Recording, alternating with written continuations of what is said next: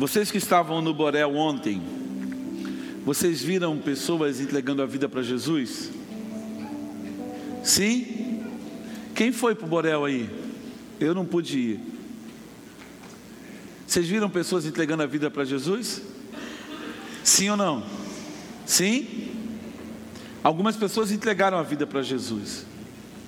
Vocês perceberam o quanto aquela comunidade de fé tem sido aquela aquela comunidade, aquele morro tem sido impactado com a presença da igreja ali?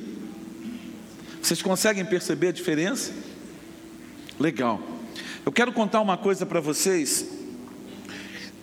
E eu queria que você primeiro repetisse comigo a frase: O meu Deus, está cuidando da sua obra. Cara, não tenha dúvidas de que Deus está cuidando da obra dele sobre a terra. Porque apesar de tudo que a gente possa imaginar, há uma explosão de graça no mundo.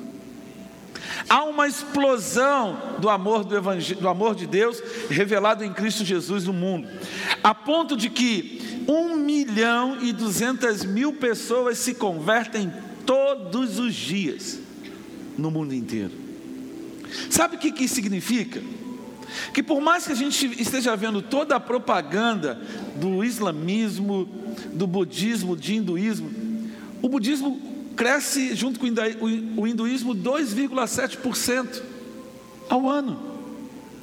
O islamismo cresce 2,7% ao ano. Você sabe quanto a igreja está crescendo ao ano no mundo? 6,9% ao ano. É quase três vezes mais. Sabe por quê? porque Deus está derramando do seu amor e da sua graça nesse tempo. A palavra do Senhor é verdade, o Espírito do Senhor está sobre mim e ele me ungiu, ele ungiu a igreja. O Espírito Santo foi derramado em nossos corações, de tal forma que o que está acontecendo é algo surpreendente. Sabe que eu posso ouvir amém? amém. Cara, você não está entendendo. São mais de 3.500 igrejas abrindo. Então, onde o nome de Jesus é mencionado, onde o nome de Jesus é mencionado, as pessoas entregam a vida a Ele. Então, ao mesmo tempo que há uma explosão do amor e da graça de Deus, há uma necessidade de que haja uma explosão de discipuladores de pessoas que entendam que a sua responsabilidade é conduzir essas pessoas, conduzir essas pessoas ao conhecimento da graça, ao conhecimento de Jesus de uma forma tão contundente. Hoje pela manhã, quando nós estivemos reunidos, nós pudemos perceber como, se você salva as pessoas e essas pessoas não são discipuladas, a graça é barateada. Hoje vocês puderam ver, por meio da palavra de Deus, como Dietrich Bonhoeffer, nessa afirmação tão contundente, mas que gerou tanta vida entre nós. Foi tremendo, queridos. Foi muito bom. E aí, quando você olha para isso e você entende, peraí, qual é o papel desses irmãos? Ou desses irmãos que estão aqui, ou qual é o seu papel nessa agenda? A primeira coisa que eu queria que você entendesse é que você compreendesse uma realidade. Eu preciso alcançar gerações. Eu preciso alcançar outras gerações. Há uma tocha que o Senhor Jesus colocou na nossa mão. Nós não fomos chamados para sermos simplesmente assistentes ao reino para apenas de forma contemplativa, mas o Senhor quer que eu e você entendamos o nosso papel. Entendamos, queridos, é, é muito particular quando você começa a entender essa. É, é muito interessante porque quando você entende essa, essa realidade, você percebe como Deus está fazendo algo surpre, surpreendente. E nessa minha palavra introdutória, eu queria mostrar um negócio para você. Por que, que é importante o discipulado? Dietrich Bonhoeffer vai dizer: a graça barata é a pregação do perdão sem arrependimento.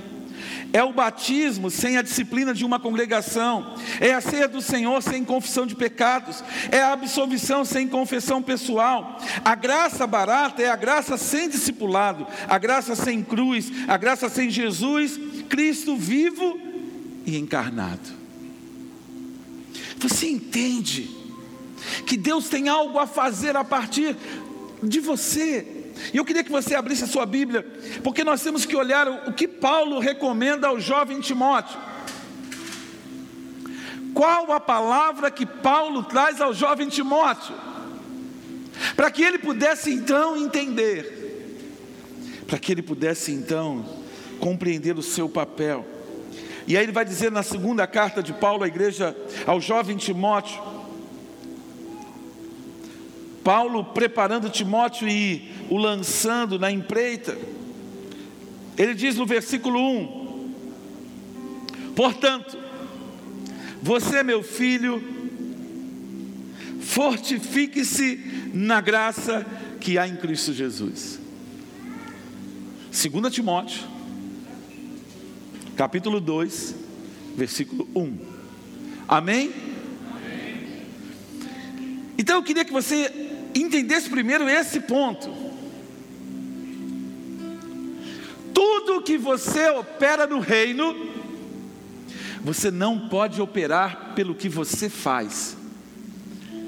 Espera aí, não é você irá, não, é, não será você Eduardo, não será você Gilcimar, Renato, cada um de vocês numa posição de liderança, mas vocês precisam entender que não é o que você faz, não é como você faz, não é sua atitude em fazer, mas é quando você entende que é Cristo fazendo por você, ou seja, você não opera. Repete comigo: eu não vou operar na medida da minha força. Queridos, nós temos uma propensão para agirmos de forma automática e deliberada. Nós achamos que somos nós, mas não tem nada a ver conosco, tem a ver com Ele. É Ele vivendo em nós, é Ele movendo-se através de nós. Você entende isso? Porque Paulo declara na carta, escrevendo a igreja da Galácia, ele diz: Já estou crucificado com Cristo, capítulo 2, versículo 20: Vivo não mais eu. Então quem é que vive agora? Repete: quem vive agora? Cristo. Cristo. Lembra daquele no hino? 574, eu acho que é 574 do HCC, não a minha vontade, ou 520, eu não lembro, não a minha vontade, mas a tua, não os meus pensamentos, mas os pensamentos teus, não os meus descaminhos, mas os caminhos teus, que eu proclame ao mundo, aos amigos e ao mundo, que eu só vivo, que eu só ando segundo a vontade de Deus. Então não é você quem move-se, não é você que faz. Cara, o que, que é isso? Então agora eu deixo de ter uma vida autoexistente, eu deixo de. Não, é porque eu dependo da palavra dEle. Eu dependo da porção que Ele libera para mim. Eu dependo de, do que Ele ensina no meu espírito. Eu dependo de como Ele ministra sobre a minha vida. Então não é o que eu faço, é o que Ele faz em mim. Por isso que Paulo diz ao jovem Timóteo: fortifique-se na graça que há em Cristo Jesus. Ou seja, dependa unicamente da graça. Você sabe o que significa isso? Sabe o que significa lá? Sabe o que significa, Daniel? É que quando você se torna fraco e dependente, é que você vai se tornar mais forte. Quanto mais você depender de Deus, repete comigo: quanto mais eu dependo de Deus, mais forte eu me torno. Então não é a sua habilidade. Peraí, mas como assim não há a minha habilidade? É claro, você vai ter que ler, você vai ter que estudar, você vai ter que buscar, você vai ter que jejuar, você vai orar, você vai se fortalecer, mas é o Espírito Santo. Por isso que Paulo deixou muito claro: quando você é, for, é fraco. É aí que Ele opera por meio de você. É aí que Ele vai caminhar com você. É aí que Ele vai sustentar os seus passos. É aí que Ele vai sustentar a sua palavra. É aí que Ele vai fazer você acordar de madrugada para orar. Hoje eu estava saindo de casa e terminando ali, e foi muito legal porque eu abri o meu esboço agora aqui. Eu falei, e papai, não tem nada no meu esboço. Eu mandei sincronizar o aplicativo no computador, mas ele não sincronizou. Eu, sei, eu, eu falei assim, agora vai ser legal. E está sendo, graças a Deus que eu tinha marcado os textos bíblicos. Mas antes de eu falar, antes disso, de eu perceber, perceber isso aqui agora, mas eu achei interessante que eu estava em casa e aí veio uma pessoa, o Espírito Santo falou assim: você tem que jejuar. Eu falei, opa! Então você começa a entender que Ele vai te dar comandos. Ele vai te dar direcionamentos, por quê? Porque é preciso se fortificar na graça que há em Cristo Jesus. Se a gente não se fortificar nessa graça, meu irmão, nós vamos nadar, nadar, nadar, nadar, nadar, nadar, nadar, vamos trabalhar, vamos nos empenhar e nós vamos só ver cansaço e enfado. Porque não tem a ver conosco, tem a ver com Ele, é Ele se movendo através de nós. E aí ele diz: E as palavras que de mim ouviu dizer, na presença de muitas testemunhas, confias a homens fiéis.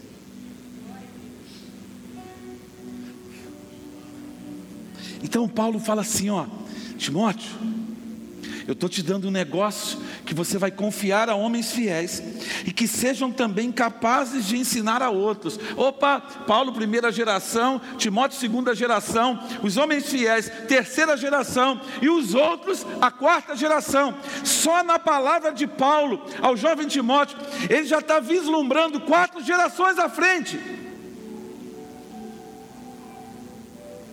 E o que é ser fiel?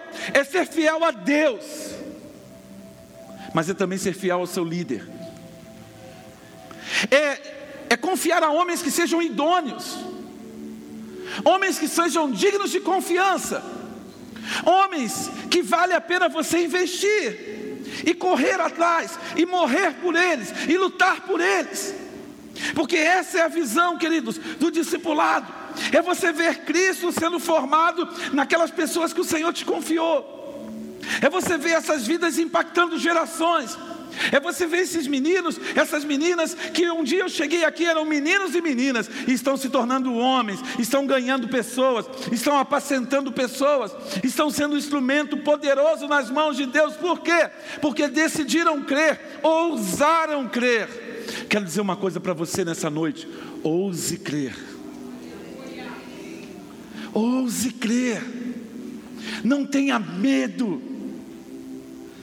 O processo é muito legal porque havia uma necessidade de que Timóteo, aquilo que ele recebeu, ele confiasse a homens fiéis. Eu quero dizer a vocês, líderes de primeira geração, líderes de segunda geração, vocês precisam ser fiéis. Vocês precisam ser homens íntegros, vocês precisam ser mulheres íntegras, vocês precisam ser aqueles que são cheios de confiança. Por quê? Porque, queridos, Deus vai sacudir, Deus está nos preparando, Deus está movendo os nossos corações. Nós não estamos brincando de célula. Nós não estamos fazendo simplesmente grupos de compartilhamento, nós não estamos fazendo grupos para simplesmente se juntar sem um propósito, não, queridos. Nós queremos ver o reino de Deus sendo edificado através das suas vidas. E é muito legal que você vai ter que ter disposição. Esse processo geracional. Paulo diz no versículo 3: Ei, suporte comigo os sofrimentos. Ei, irmão, você precisa aguentar a onda. Fala para o seu irmão assim: Ei. Fala assim: Ei. Aguente sofrimento.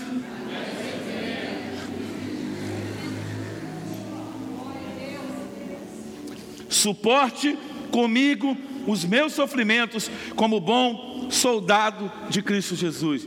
Você é soldado de quem? De Cristo Jesus. Fique isso bem claro para você. Você é soldado de Jesus. Você é filho de Jesus, você é discípulo de Jesus. E é aí, queridos, que é muito interessante, porque Paulo começa a falar de, de algo muito contundente para o jovem Timóteo, e isso é muito importante para nós que queremos estar nesse processo, que queremos nos envolver nesse processo. É que para alcançar gerações, eu preciso ser santo. Fala assim: para eu discipular, eu preciso de santidade. Então, Paulo diz assim no versículo 22: Fuja dos desejos malignos da juventude e siga a justiça, a fé, o, o amor e a paz com aqueles que de coração puro invocam o Senhor. Ei, fala para o seu irmão, olha com quem você se associa. Lembra de Sambalate? Lembra de Tobias? Lembra de Gessen, o árabe? Lembra de Absalão? Paulo está dizendo para o jovem Timóteo: cuidado com quem você se associa. Sambalate e Tobias, eles andam à espreita. Gessen, o árabe, não aparece. Ele é eminência parda. O nome dele nem aparece no livro de Neemias. E é muito interessante você entender, porque ele não, não aparece, mas ele estava junto. E aí você vê a atitude deles, é uma atitude de quem sempre anda na sombra, sempre quem anda na ocultação. Ele está sempre por trás, é a eminência parda, que nunca aparece. Paulo está falando ao jovem: olha, você tem que cuidar de você mesmo, fugir da, dos desejos malignos da juventude. Você precisa ser santo, você precisa tomar cuidado com o que você vê, com o que você ouve, e você precisa tomar cuidado com quem você vai se associar. Por quê? Porque você não pode se associar com quem não tem o coração puro. Mas como é que eu vou descobrir isso? O Espírito Santo vai dar discernimento para você, porque nós não podemos ver como a gente vê, nós temos que ver como o Espírito vê. Não é você que julga, fala assim: não sou eu que julgo. Não, queridos, não são os nossos olhos. Não são os nossos olhos. Nós precisamos aprender a olhar as pessoas como o Espírito as vê. E aí o Senhor vai encher o nosso coração de graça, vai encher o nosso coração de compaixão, vai encher o nosso coração de misericórdia, vai fazer a gente andar mais uma milha, e mais uma milha, e vai fazer a gente andar mais duas milhas, mais três milhas, por quê? Porque você encontrou uma joia e a joia de valor precioso é aquela joia que, quando vai sendo lapidada, epa, pega aquela pedra bruta e vai tirando uma casca, vai tirando uma outra, vai tirando outro pedaço, vai tirando outro pedaço. E para você lapidar uma joia, para você lapidar uma pedra do, bruta, você precisa impor calor, tem que pôr fogo, tem que lixar. E aí você vai lapidando, você vai lapidando, vai tirando a casca, vai tirando as trincas. E aí, quando você de repente olha, o Espírito Santo pegou aquela pessoa que parecia que não tinha jeito, aos olhos humanos, mas nos olhos do Espírito, ela é completamente restaurada e ela é limpa. E daqui a pouco ela começa a ganhar pessoas, ela começa a se envolver e ela vai sendo preparada. E quando você vê, ela é um líder mais eficaz que você. Sabe por quê? Porque nesse processo não existe competição. É o reino. É o reino. Não tem competição. Por isso você precisa ajustar bem. Fidelidade, confiança, caráter. E aí você vai percebendo como o Espírito Santo, ele vai te dando a visão, ele vai preparando o seu coração. Por quê? Porque, queridos, o Senhor vai trazer aqueles que hão de ser salvos. Queridos, o Senhor vai trazer, por quê? Porque Ele está cuidando da sua obra. Deus está agindo no mundo, Deus está testemunhando, Deus está manifestando a presença dEle em todos os lugares. Não há lugar onde Deus não esteja manifestando a Sua presença. E aí o que, que, vai acontecer? Queridos, as pessoas vão ser salvas, as pessoas vão sendo salvas, as pessoas vão sendo trazidas, vão sendo ajuntadas. Você encontra na rua, você encontra aqui, você testemunha, você abre a sua boca e declara o Evangelho, e as pessoas entregam a vida delas para Jesus. Simples assim. Eu achei interessante, domingo passado a gente estava ali, à porta. Foi domingo, cadê a Cíntia? Cíntia está aí, Léo? Está trabalhando? A Cíntia estava em pé, tinha uma menina. Eu não sei onde ela estava sentada no culto, mas ela estava em pé ali na porta e eu estou bem olhando para ela assim. Aí eu falei para a Cíntia: Cíntia, quem é essa moça aí? Ela falou: Eu não sei. Eu falei: Você está esperando o que para descobrir? Aí ela correu, se apresentou a ela, e ela falou o nome. E aí ela pegou a ficha. Aí eu falei: Para que? Depois ela veio e falou comigo: Apóstolo, aquela moça está aí? Não sei se ela está aí hoje.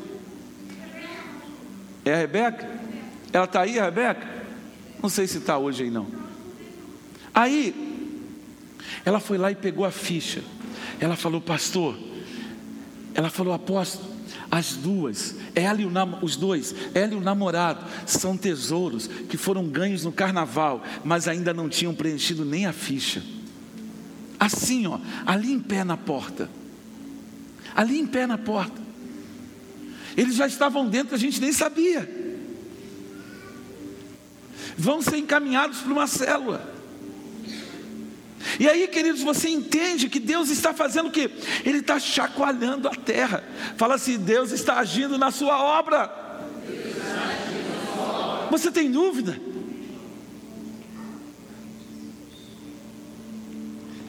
Mas você tem que prestar uma outra cuidado, olha, cuidado.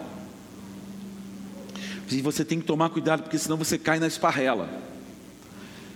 Evite as controvérsias tolas e inúteis, pois vocês, você sabe que acabam em brigas.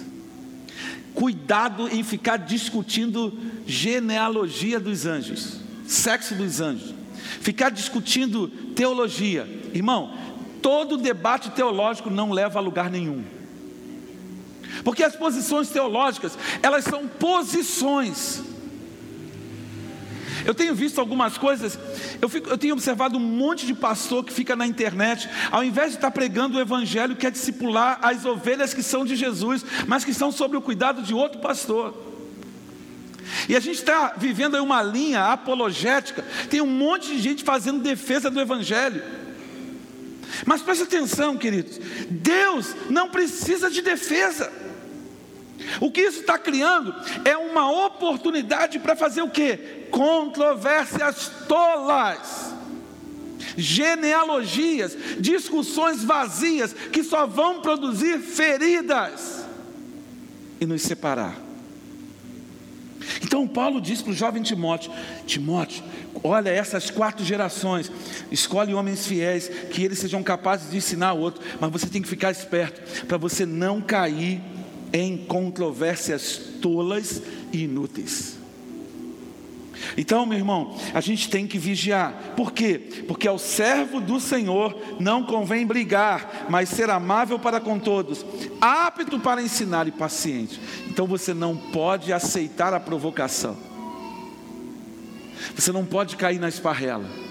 Porque se você aceita a provocação, você vai entrar num caminho, e esse caminho vai gerar ferida e dor, e mais ferida e mais dor, e não vai produzir benefício, porque o servo do Senhor não tem que brigar, o servo do Senhor não tem que se defender. Por quê? Porque o Senhor vai defender você. Fala assim: o Senhor vai me defender. Sabe por que Ele vai te defender? Porque você está alinhado com Ele. Se você não está alinhado com ele, ele não tem negócio contigo. Mas se tu está alinhado com ele, irmão, a tua briga é a briga dele. Ele não vai deixar você na pista. Pode falar para o seu irmão aí, Deus não vai deixar você na pista, não, filho. Ele vai te honrar. Ele vai sustentar o que ele te deu. Ele vai abençoar e vai fazer prosperar as suas mãos. Olha lá o salmo, confirma as obras das nossas mãos. Está lá no salmista. Ele vai confirmar as obras das suas mãos, Ele vai abençoar você, Ele vai frutificar através de você. Só que, preste atenção, vai ter que ter disciplina. Não se lidar na cela, você vai ter que chamar a atenção do irmão. Você vai ter que falar com ele. Olha o que, que Paulo diz para o jovem Timóteo: devem corrigir com mansidão os que se lhe opõem, na esperança de que Deus lhes conceda o arrependimento, levando-os ao conhecimento da verdade, para que assim voltem à sobriedade e escapem da armadilha do diabo, que os aprisionou para fazerem a sua vontade. Irmãos, isso é muito sério. Há uma coisa que eu contei para vocês de manhã como o Espírito Santo trabalhou na minha vida essa semana. A respeito de uma ovelha que precisava ser admoestada. E Deus, de um dia para o outro, Ele me deu uma leitura, e naquela leitura o Espírito Santo falou comigo: Você vai ter que mudar. E eu marquei com esse irmão na segunda-feira. Na segunda-feira ele não pôde vir, depois a gente marcou para terça e ele pôde vir. E quando eu fui conversar com ele, eu era outra pessoa. Porque se ele tivesse conversado comigo na terça-feira, tinha ficado ruim para ele. Porque eu tinha todos os motivos para agir, mas o Espírito Santo falou: olha para ele como eu o vejo, não como você o vê. Aí eu falo, ô papai, ô, manda quem pode, obedece quem tem juízo. Às vezes a gente não, não quer ouvir o Espírito Santo. A gente tem certeza que a nossa posição está certa, mas o Espírito Santo vem e fala, e o Espírito Santo tem uma palavra doce, que às vezes que você, todas as vezes que você transgride a, o ensino dele, você paga um preço alto. E aí eu falei, não, vai lá, marca, vamos fazer isso, vamos fazer aquilo, vamos fazer aquilo outro, e pá, Queridos, dá trabalho, dá muito trabalho. Tem que ser longânimo, tem que ter longo ânimo, tem que ter longo ânimo, tem que ouvir e não responder, porque se você responder imediatamente, você mata a ovelha. Porque às vezes a ovelha é muito contundente no que ela fala, mas ela não percebe, ela está ferida. E aí você tem que entender o texto. Olha, corrija com mansidão os que se lhe opõem, na esperança de que Deus lhe conceda, porque é Deus quem vai operar. Preste atenção: se um casamento, a esposa não muda ninguém, pastor não muda ninguém, líder não muda ninguém, é só o Espírito Santo que pode mudar uma pessoa. Fala assim: o Espírito Santo é o dono da igreja meu irmão, é Ele, nós estamos no governo dEle, nós estamos na dispensação dEle, Ele manda na igreja, por quê? Porque Ele é o amigo do noivo, Ele está preparando a noiva, fala assim: Eu sou a noiva que está sendo ataviada para encontrar com Jesus. É isso, irmão. O Espírito Santo está trabalhando em você para que você possa ser apresentado a Jesus, puro, santo, imaculado, limpo de todas as mazelas desse mundo. Será que eu posso ouvir um amém? amém. Uh! Irmãos, ele está falando muito claro. E aí a gente olha para as notícias, a gente olha para a crise, a gente olha, ah, abrindo uma ali, está acontecendo isso, aquilo, está acontecendo. Paulo fala para o jovem Timóteo, ele continua dizendo, capítulo 3, versículo 1: saiba disso, nos últimos dias sobrevirão tempos terríveis. Fala assim: Deus nos deu o melhor momento para ministrar. Vou pedir para você repetir, porque você não está crendo, não. Deus nos deu o melhor tempo para ministrar. Deus nos deu o melhor tempo para ministrar. Ok. Quando é que você nasceu? 80. Década de 80. O negócio estava pegando fogo na década de 80. As comunidades estavam começando a abrir, a acontecer. Cadê a irmã Célia? Irmã Célia, a senhora faz aniversário quarta-feira, dia 4. Só faz aniversário junto com a igreja. Não deixa de vir no café, não, que a gente vai cantar parabéns para a senhora, hein? Célia faz aniversário dia 4.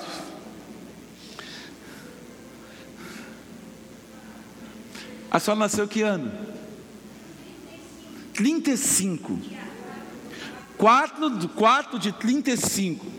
O que eu quero dizer para você é que você não nasceu em 29, você não nasceu em 39, você não nasceu em 1910.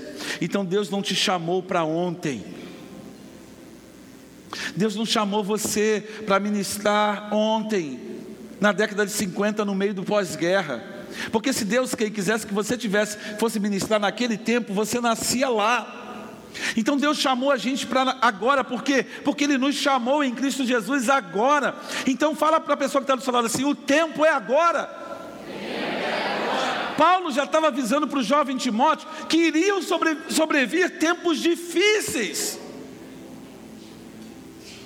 Olha a lista que, que ele dá para Paulo. Paulo dá para ele: os homens serão egoístas, avarentos, presunçosos, arrogantes, blasfemos, desobedientes aos pais, ingratos, ímpios, sem amor pela família, irreconciliáveis, caluniadores, sem domínio próprio, cruéis, inimigos do bem, traidores, precipitados, soberbos, mais amantes dos prazeres do que amigos de Deus, tendo a aparência de piedade, mas negando o seu poder, afaste-se desses também. Olha a palavra de Paulo.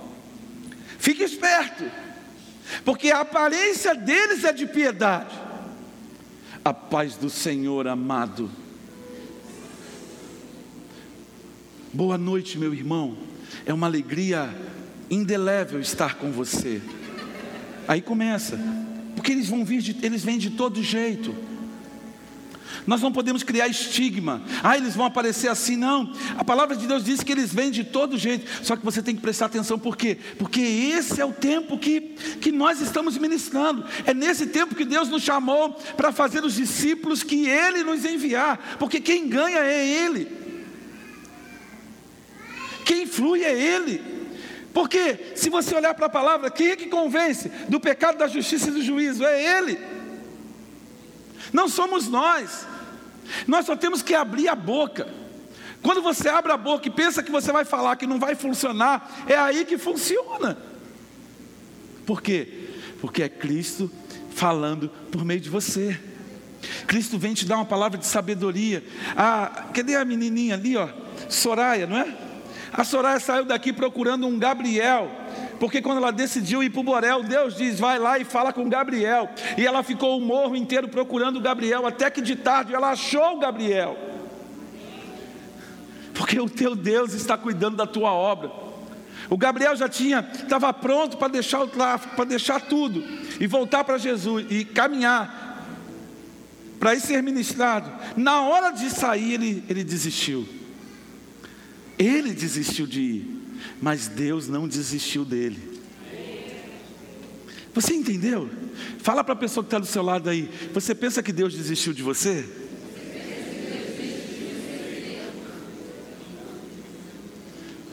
Ele vai pegar você. Ele vai colocar você do jeitinho dele. Porque ele, fala assim, ele é o Senhor. Fala para o irmão que está do seu lado assim: o Espírito Santo vai te pegar. E quando ele te pegar, hum, irmão, o Espírito Santo vai pegar você. Grita bem alto: me pega, Espírito Santo. Você tem que querer, queridos, porque Ele está doido para fluir através de você. Ele está doido para que você, para que nós sejamos juntos. Ele quer derramar o rio de Deus por meio das nossas vidas. Mas a gente tem que entender esse tempo. A gente precisa entender, queridos, o processo de Deus. E esse processo é um processo tremendamente que demanda um esforço, que demanda trabalho, que derrama um, um, gasto e um investimento de energia. É jejum, jejum, oração e pé na cara do capeta, o tempo todo. Você entende isso? Você está entendendo mesmo? Então agora se mova, filho. Deixa o Espírito Santo te, te conduzir. Deixa o Espírito Santo mover-se através de você.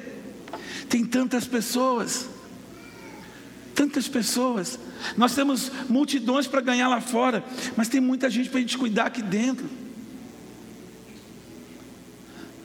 Gente, gente que a gente tem que ministrar. E aí você vai entender, queridos, o propósito o propósito de tudo aquilo que Deus estava falando. Se você ler esse capítulo 2, você vai ver ele falando coisas grandiosas sobre o obreiro aprovado, você vai ver ele ensinando coisas contundentes a respeito do processo de discipulado, e você vai entender o quanto esse processo é custoso, mas quanto Deus se está empenhado nele.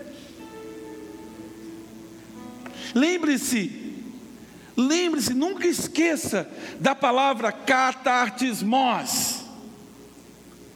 É o aperfeiçoamento dos santos. Deus confiou. Cadê a Cleide? Cleide, hoje eu vi um negócio no seu estudo Xaracatai. A, a minha esposa que me mostrou, não fui eu que vi, não. Ela, olha isso aqui que está no estudo. A Cleide fez um estudo para as crianças. E ela fez sobre os cinco pilares do tabernáculo, não foi isso? E ela estabeleceu lá para as nossas crianças que os cinco pilares do tabernáculo, lá no Velho Testamento, são hoje, na igreja de Jesus, os cinco ministérios. Olha que coisa top, irmão. Eu falei, eu vou pregar desse negócio aí, minha filha. Tu vai pegar o sermão da Cleide, né? Adolescente estraga tudo. Pronto, já contei aqui, posso pregar mais. Mas pode, dizendo a fonte, pode. Mas agora não tem graça, né? Chama a Cleide para pregar, né? Aí, Cleide, vai pregar. Irmão, um negócio top que ela ensinou para as crianças. As crianças estão aprendendo sobre isso e a gente aqui, eu falei assim: caramba, como é que, onde é que ela descobriu isso? Que negócio é esse? Aí você olha os cinco ministérios: os apóstolos, pastores, evangelistas, mestres, pastores e profetas. As cinco colunas do tabernáculo. São as cinco colunas, por quê? Porque o Espírito Santo veio e com os seus dons e deu isso. Aí no versículo 11 ele diz: para quê? Para edificação da igreja. A casa, o corpo Olha só, os cinco ministérios são a coluna do, do corpo de Cristo na terra. Vocês estão ruins de falar aleluia pra caramba, hein? Vocês precisam fazer um cursinho. Meu Deus. Mas é isso. Aí você pensa assim: meu Deus, as crianças estão. É exatamente isso. A Cleide já entendeu. As crianças precisam ser ensinadas a respeito das coisas do Espírito. Por quê? Porque elas precisam, elas estão numa fase que, se lhes for ensinado a respeito do batismo no Espírito Santo, se elas forem batizadas no Espírito Santo agora, meu irmão. Não vai ficar parede sobre parede, porque essas crianças vão incendiar o mundo. Eu recebi um testemunho, eu não vou dizer o nome porque eu não quero expor, mas eu recebi um testemunho de que um jovem, subindo o morro, ele não queria nem saber se o cara estava com metralhadora, estava com escopeta, ele ia lá e pá, em nome de Jesus. Cara, eu falei assim: o garoto não tem medo? Não, não tem medo, porque ele nunca viu isso. Mas ele testemunhou para aqueles meninos, para aqueles outros meninos. Ele foi empoderado pelo Espírito Santo. Você não vê a mulherada falar de empoderamento? Mulherada, se empodere do Espírito Santo. Deixa o Espírito Santo te pegar. Vai ser power na sua casa, vai ser top, vai ser fogo. Quando seu marido chegar, você está lá, xaraca. Uh! Você vai estar tá lá no mistério profundo dentro de casa. Ele vai entrar, o que, que é isso, mulher? Ele não vai entender, não, porque marido demora para entender. Marido é sempre um cara meio lento, por mais que a gente, a gente pensa que é o esperto, né? Que a gente é o leão do pedaço, mas quem é a leoa? Quem é que caça, Zé Mané? A gente é caçado e não sabe, irmão. A gente está lá, oh, oh, oh, e ela está lá só no xaracatá de noite, orando, orando, orando, orando, orando. Meu irmão, Há um dia, querida, você não sabe o que aconteceu. Eu estava orando. Ela fala, amor. Eu estava orando. E aí Deus veio no meio da minha oração e eu não sei o que, é que aconteceu. Ela fala, querido. Irmão, ela está orando por ti há três anos, cinco anos, para o Espírito Santo botar fogo em você. Aí você chega cheio de, de, de novidade para contar para ela o que ela já sabe. Filho, eu já sei, ele vai te pegar, porque ele falou comigo que ele ia te pegar. E aí você, você que é meio duro, depois você conta tudo isso para ela, você fala, irmã, fala mulher, toma aí o cartão, toma tudo. Pode ficar tudo com você. Aí o outro já está falando ali, isso aí é espírito de porco, pastor. Não é não, irmão. O Espírito Santo, quando ele vem, ele faz o troço perfeito. Irmão, para sua esposa, você pode largar um negócio na mão dela que funciona. Pode largar que funciona. É tremendo, por quê? Porque esse é o desejo de Deus.